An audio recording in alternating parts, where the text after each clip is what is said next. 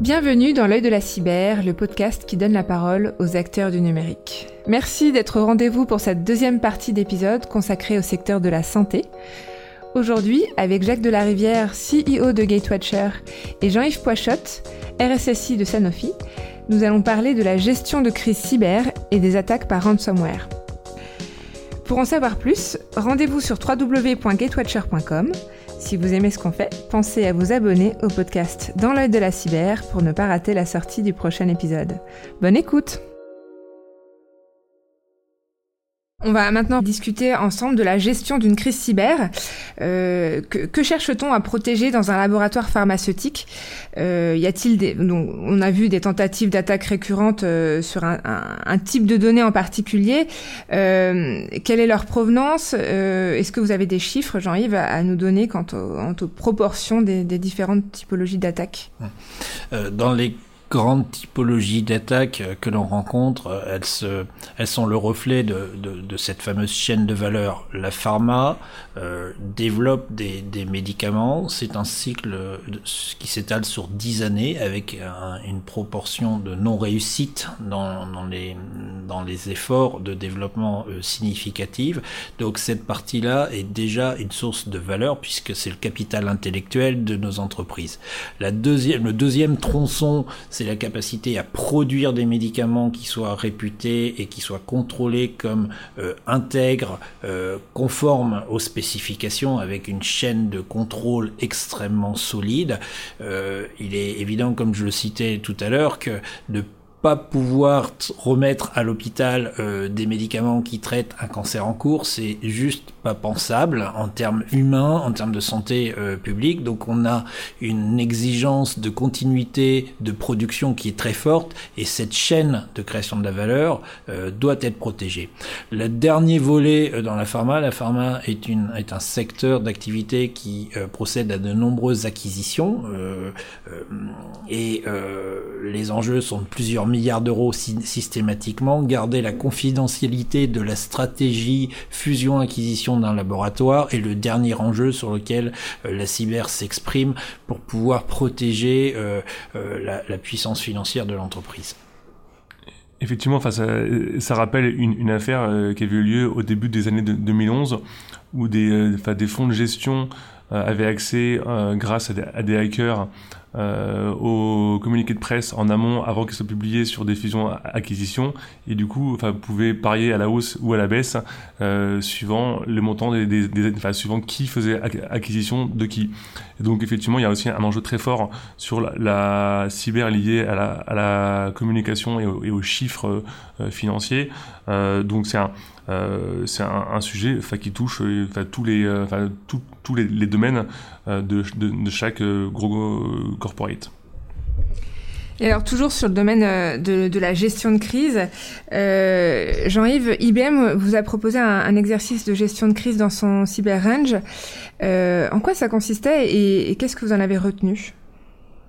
Ah, ça, c'est intéressant parce que ça a été une belle expérience humaine et, professionnelle. Euh, ça consistait en euh, euh une simulation d'attaque conduisant à nous faire jouer, nous et mes collaborateurs, l'ensemble des rôles de, qui allait prendre part euh, euh, à la réponse de l'entreprise, donc le rôle du juriste, le rôle du data privacy, le rôle du cyber, le rôle de la communication.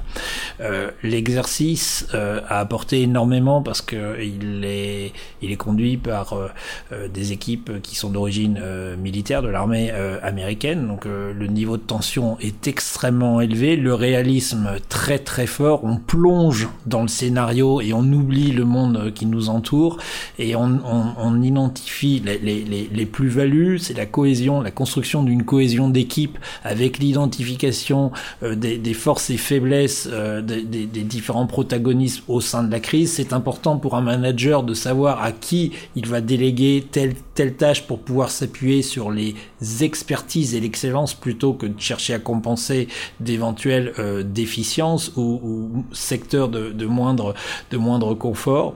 Ça nous a permis également de nous rendre compte qu'une crise cyber était tout sauf une crise cyber, c'est une crise d'entreprise. Et à ce, à ce moment-là, nous avons engagé chez Sanofi une démarche visant à former nos partenaires juridiques, RH, métiers, à cohabiter avec nous dans une crise cyber. On est loin d'avoir réussi parce que c'est une transformation et une, un exercice d'acculturation extrêmement euh, complexe à conduire, mais c'est tout sauf exclusivement une crise cyber. Euh, enfin, et euh, c'est probablement euh, la partie de l'exercice la plus euh, la plus euh, délicate à conduire. un des protagonistes est invité à sortir de la salle d'exercice, la salle qui est sombre, noire avec écran de contrôle, et puis il est projeté dans un vrai studio de télévision avec un vrai journaliste et des vraies caméras et un vrai fond vert qui lui pose des questions, et c'est très agressif. Et là, on se rend compte de toute euh, la, délicatesse d'un exercice de communication en temps de crise et ne surtout pas le prendre dans les mains, de, le laisser dans les mains d'un cyber, mais le laisser dans les mains de spécialistes parce qu'on est vite conduit à dire n'importe quoi. Euh, voilà, euh, on l'a renouvelé d'ailleurs cet exercice, on l'a fait aux États-Unis et lorsque IBM a déployé un camion d'entraînement en Europe, mes équipes ont été à nouveau s'entraîner de façon plus large, tous ensemble et à nouveau extrêmement euh, bon retour de la part des, des, participants. Donc finalement, selon vous, ce serait un peu comme une formation au premier secours. Il faut, il faut continuer. En fait, il faut, il faut s'entraîner régulièrement pour euh, pour être bon en fait et pour pouvoir réagir euh, au bon moment. Quoi. Et nos équipes cyber, mes équipes s'entraînent tous les mois sur des exercices, on appelle tabletop sur table, et on engage les métiers aussi dans des cycles d'entraînement. je sais qu'il y a des entreprises qui le font plus. Il y a des entreprises en France et c'est intéressant, qui sont confrontés à des crises qui sont pas de nature cyber, mais qui sont de nature économique, écologique, euh, opérationnelle, qui sont très très très bien formés à la gestion de crise. On a beaucoup à apprendre, à partager avec euh, avec ces entreprises parce que euh, finalement rien ne vaut malheureusement que, mieux que l'expérience pour pouvoir savoir comment comment se, se comporter. Et euh, Jacques, selon, selon, toi, quelles sont les, les étapes euh, de la gestion d'une crise cyber euh, euh Quelles seraient tes recommandations en fait pour euh, pour les RSSI et les dirigeants d'entreprise? Ah, effectivement, comme le disait Jean-Yves, je pense que l'élément clé, c'est l'anticipation, c'est s'entraîner, s'exercer et mobiliser les équipes dans cette euh, anticipation de la menace. Euh, mais bon, effectivement, avant tout, il faut définir une, une analyse de risque globale pour pouvoir savoir quels sont les, actifs critiques de, chaque entreprise qui pourront être euh, visés euh, par une cyberattaque et qu'il faudra protéger euh, en cas de crise. enfin, il faut avoir des, moyens de détection enfin, pour pouvoir être alerté suffisamment tôt et pour, et, et pour pouvoir réagir et, et, mobiliser les équipes en amont.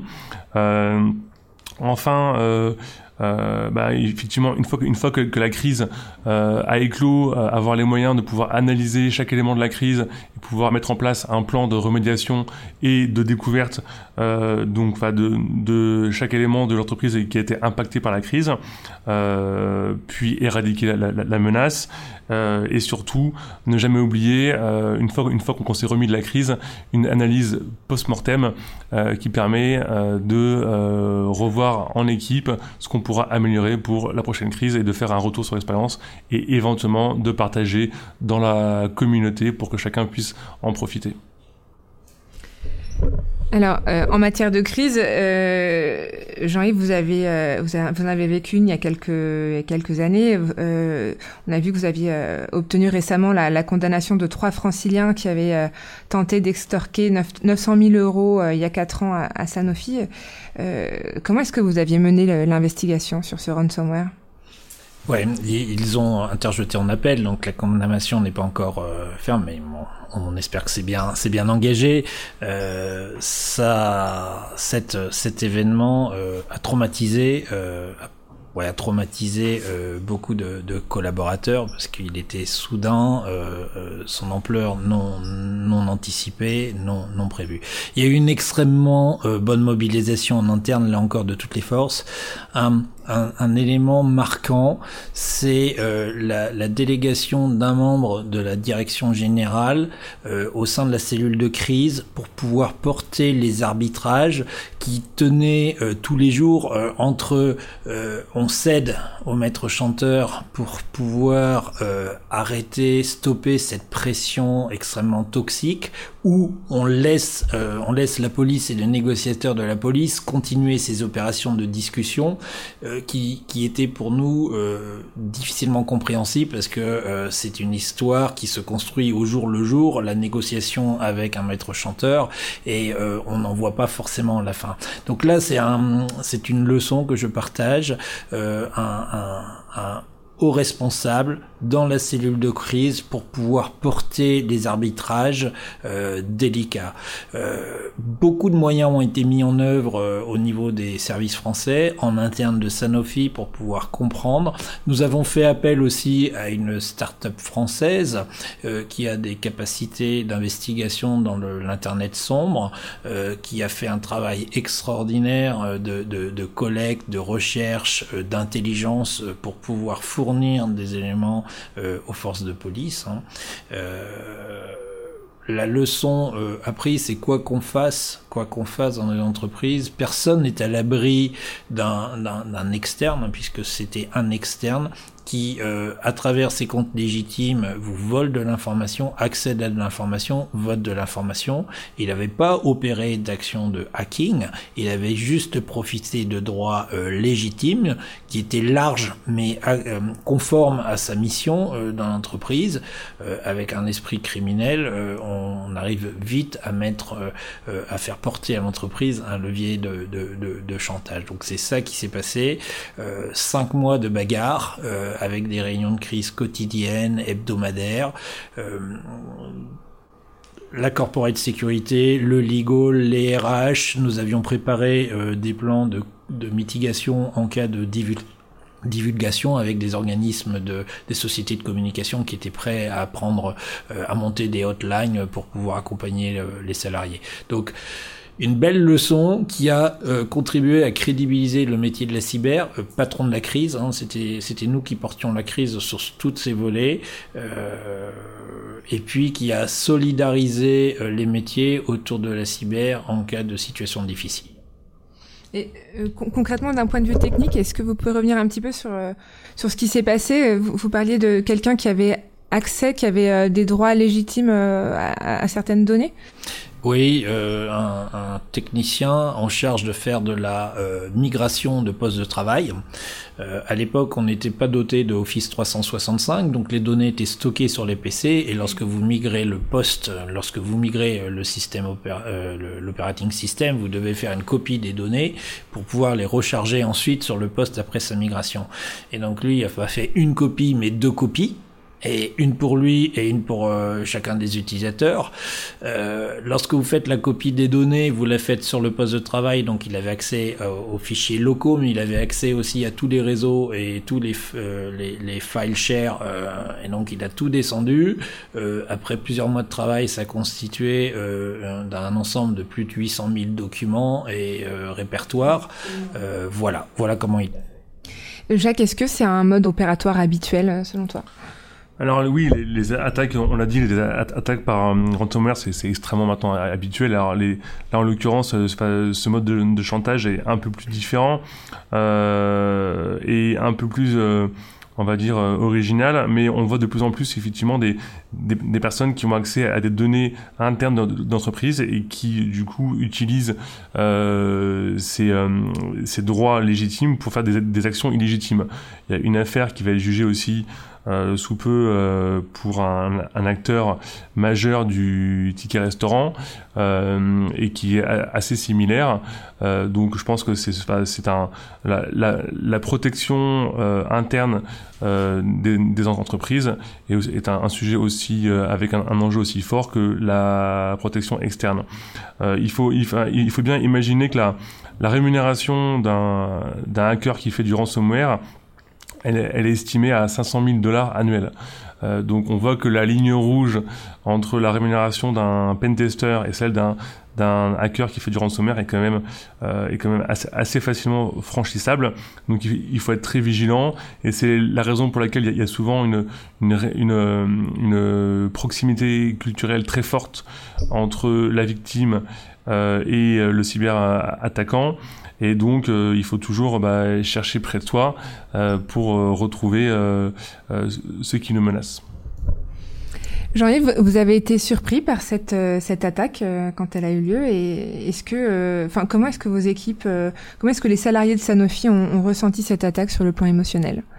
Nous avons été surpris, bien sûr, c'est choquant, le, d'autant plus qu'au début de l'attaque, vous comprenez pas ce qui se passe. Et il faut un temps long pour pouvoir cerner euh, la, les modes opératoires de l'attaque, la nature de la menace. Euh, le, maître chanteur disait qu'il avait des informations, mais euh, il n'a pas donné tout de suite des éléments. Nous avons gardé l'attaque confidentielle. Les salariés n'ont jamais été informés parce que tant qu'il n'y avait pas d'exposition de données, il n'y avait pas lieu de les informer. Il n'y a pas eu d'exposition de données puisque les forces de police euh, ont récupéré euh, les données. Euh, donc ça c'est important aussi de pouvoir, et ça a été le rôle de ce, de ce haut responsable, de pouvoir arbitrer constamment. informe-t-on les salariés Ne les informe-t-on pas Préparer les plans de, de contingentement en cas de fuite dans la presse euh, donc voilà où on en est. Ça s'est passé. Le, est-ce que ça a été un traumatisme? Non, mais ça a été une, leçon apprise chèrement par les gens, par la cellule de crise, et ça s'est bien euh, ça, a bien été euh, euh rapporté à l'ensemble des, équipes métiers qui sont adjacentes, qui ont été adjacentes à la crise, sans que ça soit devenu public euh, chez Sanofi. Mais euh, chez Sanofi, les gens savent qu'il y a eu une crise, qu'il y a eu une extrêmement bonne mobilisation et que l'entreprise a finalement gagné la bataille, cette bataille-là. Euh, Jacques, est-ce que tu conseilles aux entreprises de payer la rançon? Alors, dans la, mesure, dans la mesure du possible, il ne faut jamais céder euh, au chantage. Je pense que c'est un, principe euh, démocratique euh, inébranlable. après, on sait que dans de nombreux cas récents, des entreprises ont, payé des rançons. ça pose des questions très sensibles comme est-ce qu'elles prennent pas le risque indirectement de financer le terrorisme parce qu'on ne sait pas comment la rançon va être utilisée. Et euh, bah, ce qu'il faut dire, c'est que dans, tous les cas, pour ne pas avoir à payer de rançon, il faut anticiper les menaces cyber. Et pour ça, il faut euh, s'équiper, s'exercer, mettre en place les processus de, gouvernance nécessaires. Et si jamais c'est mis en place, le risque d'avoir à, payer une rançon est, bien plus moindre que, de le payer. Est-ce que, euh, est-ce que tu conseilles de poursuivre systématiquement les hackers ou est-ce que c'est peine perdue? Alors, on a, on a observé qu'en général, les hackers euh, laissent euh, toujours, toujours des, des traces. Et d'ailleurs, la, la, police française dit que les, les, hackers français sont, sont souvent euh, très mauvais et laissent encore plus de, de traces que les, les, hackers étrangers.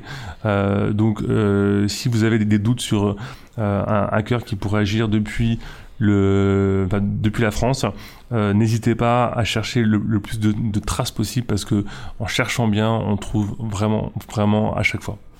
De, de, de, notre côté, Adler, on a une position d'entreprise assez claire. On porte plainte systématiquement parce que il y a un préjudice, même si euh, l'opération a échoué, on a eu un préjudice. Parce qu'il est important aussi que euh, les gouvernements, l'État français et plus largement les gouvernements aient euh, la matérialité des attaques, de leur nombre, de leur de leur configuration, et parce que ça permet aux, aux services de police aux services spécialisés en cyber, de collecter de l'information qui est souvent très discrète, très euh, très précise également, mais qui peuvent, qui peut, qui n'est pas partagée, sauf lorsque vous revenez vers eux dans le cadre d'une plainte. Et euh, récemment, on a eu à nouveau une attaque. On a été, euh, on avait des marqueurs euh, qui, qui nous, qui avaient permis de détecter cette, cette attaque. On a reçu de l'État des marqueurs confidentiels complémentaires qui nous ont permis de d'élargir le, le, le, scope de notre investigation et trouver d'autres canaux de pénétration qui n'étaient pas disponibles et pas visible de, par nos propres moyens. Donc voilà, ne, ne pas laisser euh, la criminalité euh, euh impunie, euh, que, que, les services de, de, police sanctionnent ou la justice sanctionne ou pas, c'est pas c'est pas l'objet, c'est porter plainte, faire intervenir les services de l'État pour les alimenter d'informations et s'adosser aux services de l'État. Ils ont des services spécialisés. Euh, Sanofi ne peut que se féliciter d'avoir travaillé en toute transparence et collaboration avec la police dans l'affaire que vous, que vous citiez, parce que c'est eux qui nous ont conduits à gagner la bataille. Et rien que nous, nous étions euh, des, euh, des, des, contributeurs et c'est eux qui ont piloté. Et on ne serait jamais arrivé à ce résultat sans l'excellence des services français. Et vous, vous parliez de la, la difficulté de, de l'exercice de communication euh, après, euh, après euh, une attaque. Euh, parfois, on, on voit que, que, certaines entreprises font le choix de ne pas communiquer autour des attaques subies pour ne pas attirer l'attention sur leurs failles. Qu'est-ce que vous en pensez? Alors, souvent, elles ont l'obligation de communiquer si elles sont cotées en bourse. Euh, donc de plus en plus, effectivement, les, les entreprises cotées euh, communiquent de manière très ouverte. Euh, en Europe, on a encore une culture assez discrète sur la com des, des attaques cyber. Je pense que je pense que ça devrait évoluer. Ça évolue parce qu'aujourd'hui même les, salariés quand ils vivent une, attaque cyber ils, voient eux-mêmes l'impact sur leur poste de, travail et ils ont, tendance à communiquer eux-mêmes sur euh, euh, des réseaux sociaux euh, donc je pense qu'on ne peut plus éviter de communiquer ou alors de prendre le risque que la com nous échappe directement à l'entreprise. Effectivement, je pense que c'est important de, préserver un seul canal de communication. Euh, J'aimerais, j'ai envie de vous poser une dernière question. Euh, vous parliez en, début de, en début de ce podcast de, du plan euh, cyber 2021-2023 pour Sanofi. Euh, quels sont donc, euh, enfin, quels ont été les grands jalons ou les grandes innovations de, Sanofi en, cybersécurité ces dernières années et qu'est-ce qui est à venir? Eh bien, euh, pour nous, et c'est aussi ce qui nous réunit euh, avec GetWatcher aujourd'hui, euh, un, une priorité, c'est la protection de, de l'industriel, la protection des réseaux. Donc deux volets. Hein. Euh, il y a des technologies si spécifiques dans le domaine industriel, des boîtes noires, donc qui sont sous le contrôle uniquement des fournisseurs des lignes de fabrication, qu'il nous faut déployer de la cyber périmétrique à travers les réseaux, et c'est là où la cyber euh, Gatewatcher prend, prend toute sa valeur. Donc il y a un champ d'exploration, un champ de déploiement et un champ d'investigation dans la cyber industrielle qui est absolument phénoménal et on compte beaucoup sur euh, votre entreprise et sur d'autres startups françaises pour pouvoir embrasser ce, ce secteur qui est euh, tout nouveau. Euh, dans nos travaux plus classiques mais qui ont, qui ont porté tous nos efforts sur les cinq dernières années, c'est bien sûr se doter de toutes les capacités de détection et de réponse à incidents une, pro, une cyberprotection, c'est absolument nécessaire, mais c'est toujours imparfait, imparfait au même titre qu'un sous-marin n'est pas étanche. Et si vous n'avez pas euh, les pompes qui compensent euh, les microfuites, vous finissez au fond de l'eau. Eh ben, en cyber, la détection et la réponse, c'est ce deuxième volet qui est absolument vital et qui aujourd'hui prend encore plus d'importance parce que euh, parce que les, les attaques euh, sont sont dessinées pour pouvoir rester invisibles jusqu'à ce qu'elles délivrent leurs résultats. Euh, le, troisième, euh, la troisième axe sur lequel nous avons beaucoup progressé, c'est la prise de conscience que en cyber, euh, dire ce que l'on fait c'est bien, faire ce que l'on doit faire c'est mieux, mais vérifier que tout a été fait conformément et que les mesures opérationnelles de cyber, que ce soit détection, protection, sont effectives à tout moment, c'est important. Mes équipes ont déployé, conçu et déployé des mécanismes tous les matins récupèrent 100 millions de données pour vérifier que toutes les couches de cyber sont nominales au dernier niveau ou pas, avec des mécanismes d'autorémédiation qui sont en train d'être développés, parce que c'est ça, vous pouvez avoir euh, le château fort le plus complet du monde, mais si vous montre qu'un mur, ça sert à rien. Vous pouvez avoir le château fort le plus haut du monde, mais si votre attaquant a une échelle suffisamment grande, c'est toujours euh, en pure perte. Donc c'est ce, ce, cette combinaison entre euh, protection, détection, contrôle de l'effectivité de, de, vos mesures et euh, nouvelles technologies pour pouvoir adresser des périmètres euh, métiers qui sont euh, jusqu'à présent euh, inconnus de la cyber. Donc Gatewatcher est dans ce, dans ce range-là. Vous êtes pour nous un, un partenaire euh, stratégique, non pas par la taille du, du, du, contrat de Gatewatcher chez Sanofi, mais par la valeur que vous nous apportez et par la promesse que votre entreprise porte pour le marché de la cyber en France. Euh, merci pour euh, ce témoignage de confiance, Jean-Yves. On arrive maintenant à la fin de ce podcast. Merci à tous les deux pour cette discussion enrichissante autour de la gestion de crise cyber et des attaques par ransomware. Merci à vous qui nous écoutez. J'espère que l'épisode vous a plu. Si c'est le cas, n'hésitez pas à le partager sur les réseaux sociaux et à suivre notre actualité sur les pages LinkedIn et Twitter de Gatewatcher. Pensez à vous abonner au podcast Dans l'œil de la cyber et à nous laisser 5 étoiles sur Apple Podcast. À très vite dans l'œil de la cyber.